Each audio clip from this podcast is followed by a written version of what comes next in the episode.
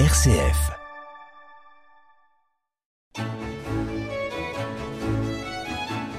L'échappée belle en musique, présentée par Philippe Solaire.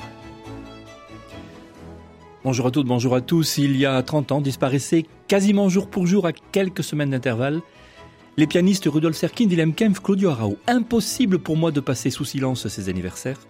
Tant ces trois immenses pianistes, ces trois grands maîtres ont été importants, fondamentaux.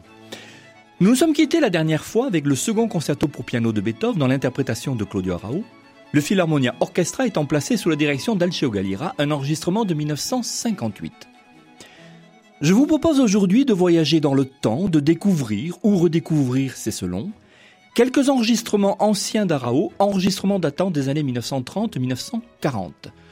Claudio Arao, un récital idéal, acte 2.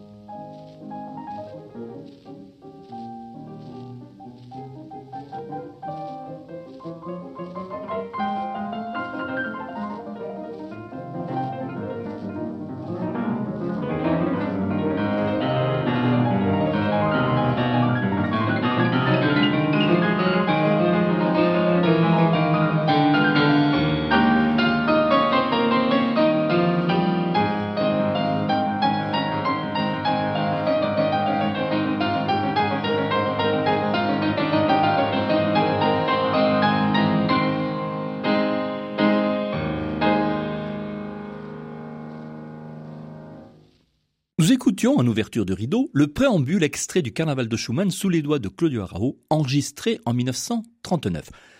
Cette extraordinaire version du Carnaval, je la découvre en 1983 lorsque EMI édite, à l'occasion des 80 ans d'Arao, un coffret de trois vinyles, coffret comprenant quelques enregistrements anciens de notre pianiste. La surprise sera de taille. En 1939, Claudio Arao s'est fait un nom en Europe, mais à quel prix? Pour notre pianiste, carrière veut dire combat, combat au pluriel. Des années de lutte qui, en 1939, avec l'essor du Troisième Reich, la déclaration de guerre, vont obliger Claudio Arao à quitter l'Europe, lui qui souhaitait tant consolider sa réputation en Allemagne. En 1939, il entrera pour la dernière fois dans les studios de la firme parlophone. Un scherzo, une balade de Chopin et puis le carnaval de Schumann. Ce seront les derniers témoignages de son jeu pianistique sur le sol européen. Il nous donnera un carnaval d'une cohérence à nul autre pareil. Six faces de 78 tours d'une perfection absolue, perfection pianistique tout d'abord. Arao n'aura plus rien à envier désormais à un Vladimir Horowitz. Et puis la perfection musicale, perfection d'une pureté, d'un classicisme, à l'opposé des extraordinaires versions sur le plan imaginaire, sur le plan visionnaire, d'un Cortot ou d'un Rachmaninoff qui étaient, durant l'entre-deux-guerres, les références absolues. Arao sera en avance sur son époque et ce carnaval de 1939 sera un des grands tournants de sa carrière au disque, historique à plus d'un titre.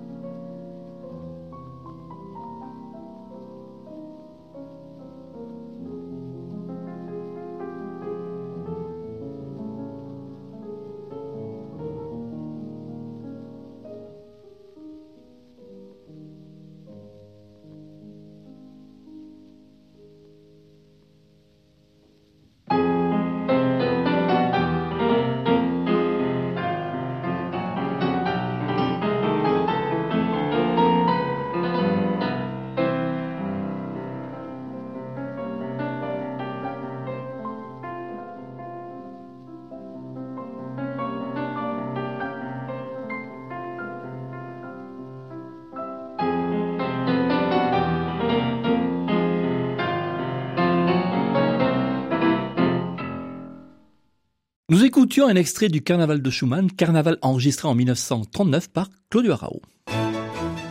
L'échappée belle en musique sur RCF, Philippe Solaire.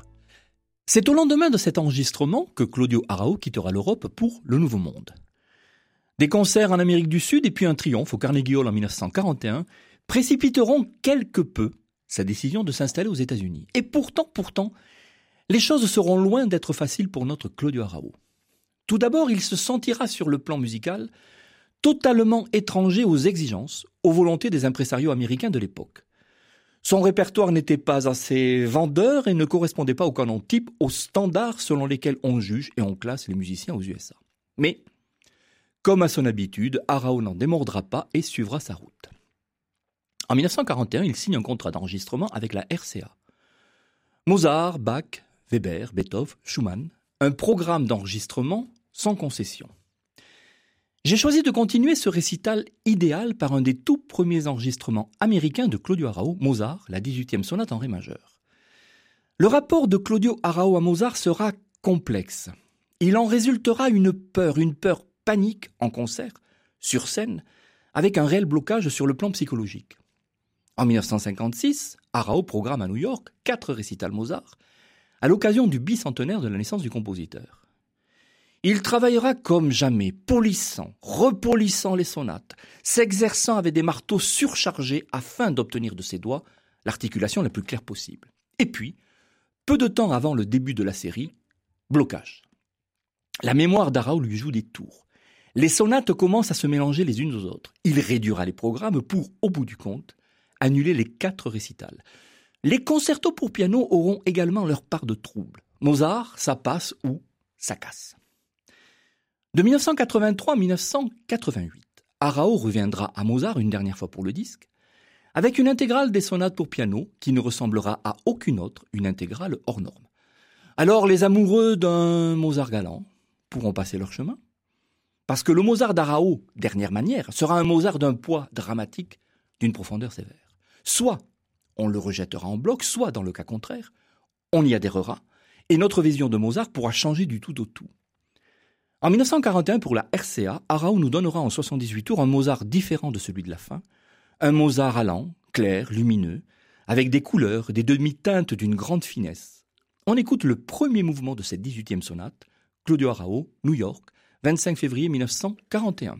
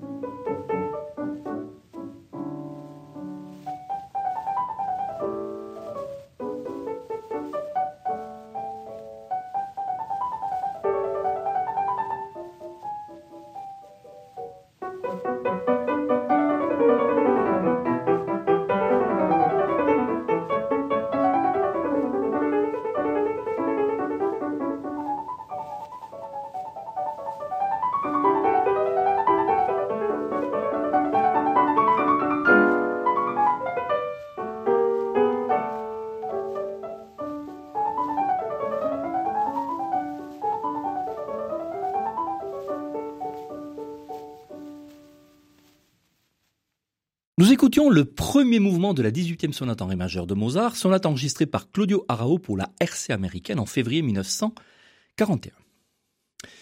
De 1941 à 1945, Arao sera productif sur le plan discographique, allant jusqu'à oser enregistrer les variations Goldberg de Bach, à l'époque tout de même du 78 tours, à l'époque où ces galettes de cire ne dépassaient pas les 4 minutes 50 par face. L'enregistrement se fera en deux temps, en janvier et mars 1942, mais au bout du compte, ne sera jamais publié. Deux raisons à cela. Tout d'abord, on en aurait retardé la publication par égard pour la claveciniste Wanda Landowska. En effet, celle-ci vient d'émigrer aux États-Unis, se trouve être sous contrat chez RCA et a le projet d'enregistrer les variations Goldberg au clavecin. Arao se serait donc effacé face à sa consoeur, une musicienne qui l'admirait du reste profondément. Autre raison, plus probable à mon sens, viendra de la longueur de l'œuvre enregistrée. Arao refusera d'écourter les variations au disque et fera, par respect d'équilibre, toutes les reprises. Durée totale de l'œuvre 78 minutes 50, ce qui aurait exigé pour la publication 9 à 10 disques 78 tours, projet trop coûteux et non viable commercialement en ces temps de guerre. Les matrices resteront donc dans un tiroir durant 46 ans jusqu'en 1988, où RCA les ressortira, fera un transfert, une maquette, la fera écouter à Arao, lequel donnera son autorisation pour une publication en CD.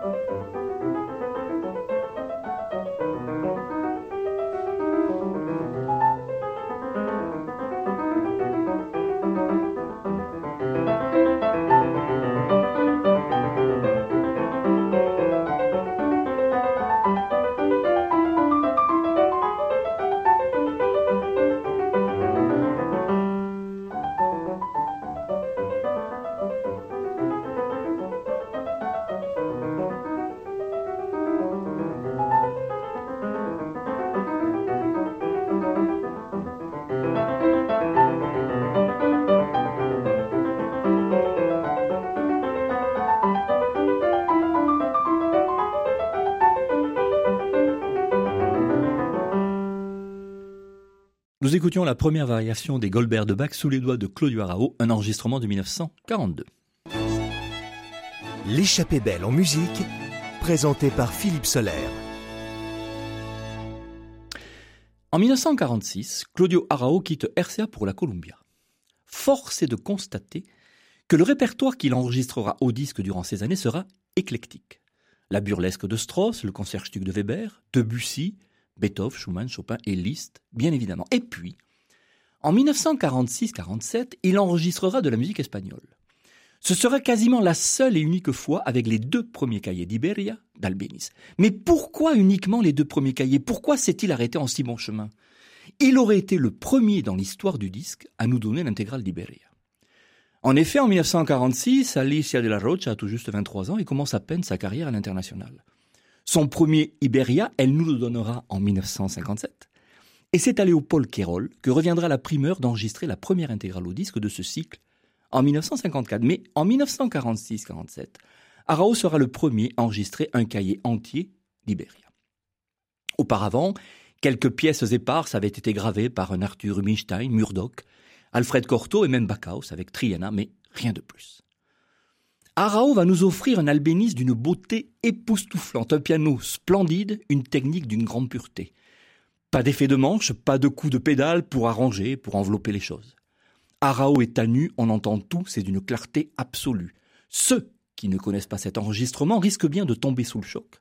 Et les détracteurs d'Arao, s'il y en a encore, ne pourront que rendre les armes. Oui, Arao est un immense pianiste et possède une des plus belles techniques de toute l'histoire du piano. On écoute Triana, Claudio Arao, fantastique, bouleversant.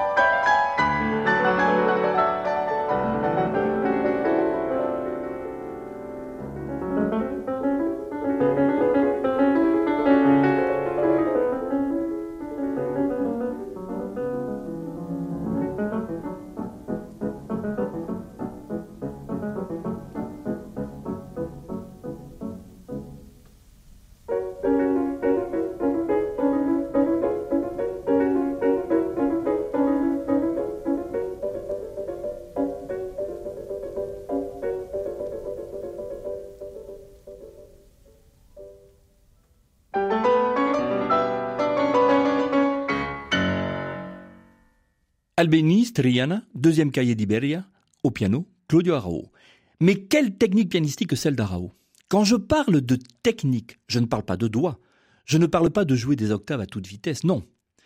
Je parle de réalisation pianistique d'une grande pureté, d'une grande hauteur de vue, sans concession. Le travail sur les pédales, leur dosage, la façon dont Arao va sculpter le son, la manière dont il remplit l'espace entre deux notes. Une simple gamme ou un trait d'octave seront totalement habités par lui de l'intérieur. Même en jouant vite, Arao fera chanter chaque note. Chez lui, la technique sera entièrement au service du contenu musical. Pas de démonstration, pas d'esbrouf, on n'est pas là pour épater la galerie. Il détestait la chose et sa force sera là. Je vais être obligé, j'en suis désolé, de parler un peu de technique pianistique, mais dans le cas qui nous occupe, cela s'avère nécessaire. Pour produire un son au piano, il nous faut enfoncer une touche, laquelle va mettre en mouvement un marteau, lequel va frapper une corde et la mettre en vibration. Tout cela, on le sait, mais attention. De la manière dont on va enfoncer la touche dépend le son obtenu. Plus qu'un art, c'est toute une science, un travail de recherche, le travail de toute une vie, le son d'un pianiste, son timbre, sa voix et son identité. La moindre tension physique qui contractera nos mains, nos avant-bras, nos épaules, se ressentira dans notre sonorité le son perdra en ampleur en résonance, car le piano, ne l'oublions pas, est un instrument à résonance. Une fois la corde frappée, nous ne pouvons plus intervenir. Le son se meurt, la résonance diminue jusqu'à l'attaque de la note suivante. Tout le travail d'un pianiste, sa préoccupation, va se focaliser à faire durer au maximum cette résonance. Une attaque raide, agressive de la touche donnera un son court, un son dur. Une attaque souple permettra de faire résonner la corde avec une amplitude maximale. Arao sera sur ce point un des maîtres en la matière, un modèle. Il pénétrera dans les touches, il pénétrera dans le clavier par le seul poids naturel de son corps, la pesanteur. Jamais il ne frappera son instrument, jamais il ne le martèlera. Sur le plan expressif, dans les moments de tension les plus intenses, il sera d'une grande liberté physique, une grande liberté musculaire. Saviez-vous qu'il pratiquait le tir à l'arc et qu'il le conseillait à ses élèves? Les bienfaits de ce sport? Faire travailler l'ensemble du corps, coordonner les mouvements, garder son calme, canaliser son énergie, gagner en concentration. Le son d'Arao est un des plus beaux sons qui puissent exister de par sa plénitude, de par sa richesse, de par le fait qu'Arao arrivera à obtenir du piano des résonances pleines, généreuses et qui vont durer, qui vont tourner dans l'espace. J'ai prononcé tout à l'heure le verbe sculpter. Oui, Arao est un sculpteur, un sculpteur de son. Écoutez comment son piano résonne dans Debussy. Écoutez le début des reflets dans l'eau avec ses sons en cloche. Sublime du grand art. Debussy, reflets dans l'eau, Claudio Arao, je le dis et je le répète, le travail de recherche sur le plan sonore de toute une vie. Nous sommes en 1979. Arao est âgé de 76 ans.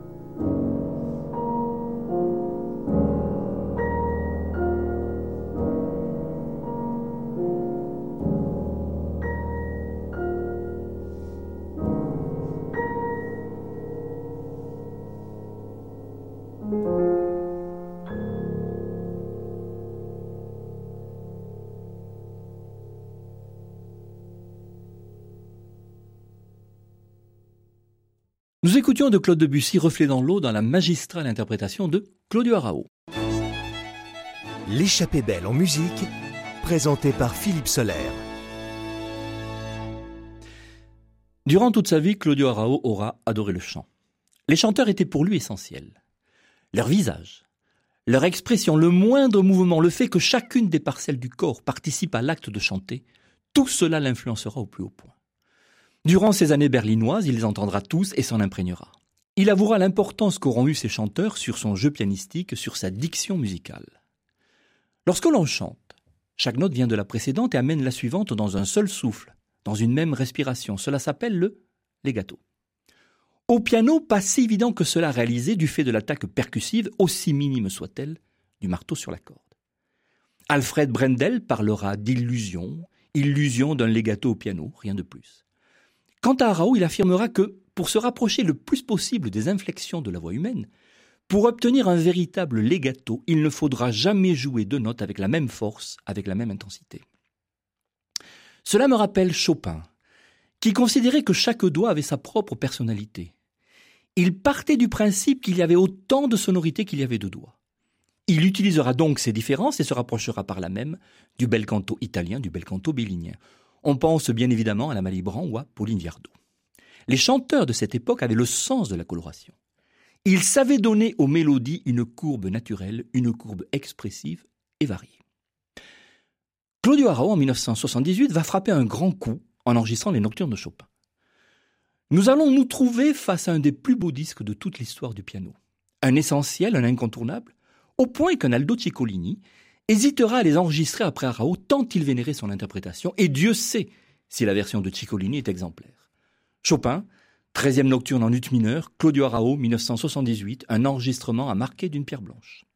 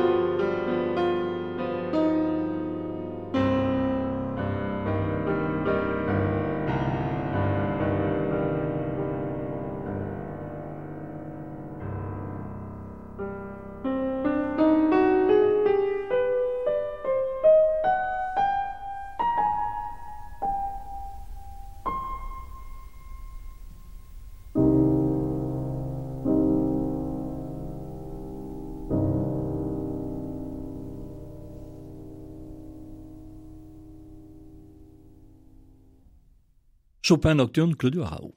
C'est là où on se rend compte que les mots sont bien faibles pour exprimer ce que l'on peut ressentir face à tant de beauté, beauté de l'œuvre, beauté de l'interprétation. Nous arrivons au terme de cet hommage à Claudio Arao et j'aurais pu continuer à décliner ad libitum l'art de cet immense pianiste. J'ai choisi que nous nous quittions avec un autre incontournable, un de plus, un enregistrement de sa période londonienne pour la Columbia sous la direction artistique de Monsieur Walterleg. Arao, durant cette période, enregistrera pas mal de concertos pour piano, Beethoven, Grieg, Schumann, Tchaïkovski, les deux de Brahms avec Carlo Maria Giolini, et puis le Concertstück de Weber que sous ses doigts, j'affectionne.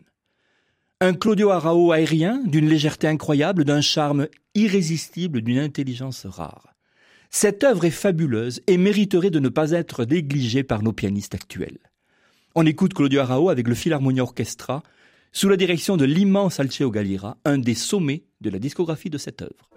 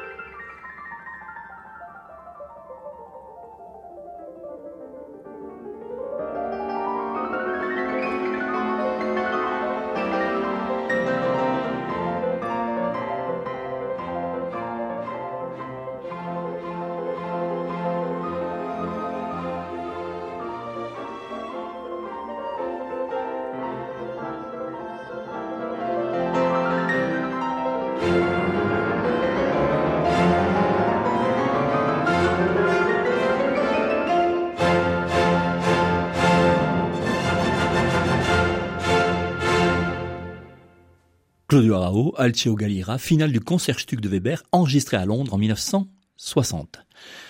Je n'oublierai jamais ce matin du 9 juin 1991 où j'apprenais la disparition de Claudio Arao. Je me suis senti tout d'un coup comme orphelin et je sais que je n'ai pas été le seul. Orphelin d'Arao, mais également orphelin de cette race de pianistes qui était en train de passer de l'autre côté. On sait bien que cela fait partie du cycle de vie. Mais là tout de même, nous perdions successivement en l'espace de quatre semaines trois géants. Serkin, Kempf, Arao. Cela faisait beaucoup en si peu de temps. De nos jours, Arao est toujours présent, adulé, respecté par la jeune génération. Serkin, de par son classicisme, semble se tenir au même niveau. Il restera donc à certains de revoir tout de même leur jugement par rapport à Wilhelm Kempf. Il semblerait ne plus correspondre au canon esthétique de notre XXIe siècle. Pas assez de technique et je passe sur les aberrations que j'ai pu lire dernièrement à son sujet. Qu'est-ce que je ne donnerais pas pour avoir son manque de technique? Puissent ces émissions remettre les choses à leur place. Pour ma part, les trois font partie de mon panthéon et c'est avec un immense bonheur que j'ai préparé ces programmes, que j'ai travaillé depuis plusieurs mois afin de vous offrir ce cycle. Quittons-nous avec le final du second concerto de Brahms, Claudio Arao, le Philharmonia Orchestra, sous la direction de Carlo Maria Giulini. Un enregistrement de 1962, je vous dis à très bientôt.